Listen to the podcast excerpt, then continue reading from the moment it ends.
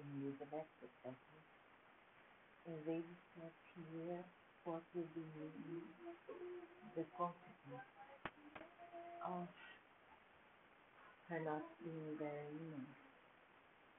And they say that the Commonwealth probably will be sold, especially the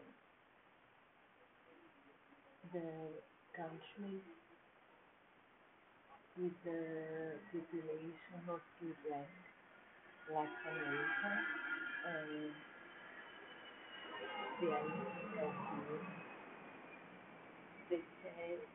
say that they started with the the American movement, Black Lives Matter, Matter, but they say that the Queen death happened the movement to complete itself. And they also discuss the if the United Kingdom will remain with uh, Northern Ireland, Wales, and Scotland, besides England for sure. And what they say is that Northern Ireland has being more and more Catholic, and so maybe someday Ireland will become a whole country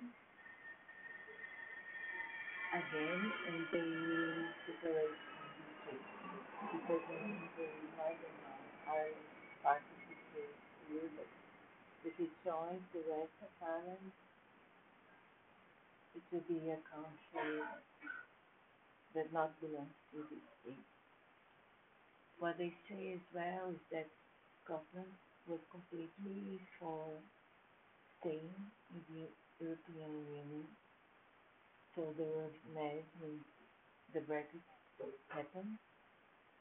And so probably the death of the will accelerate. Maybe another referendum to see if the Scotland will separate from the United Kingdom. And these, they say, will have consequences because Scotland is important for the rest of the United Kingdom more than Ireland, and also that will diminish the influence of the United Kingdom in the world. So let's see what will happen.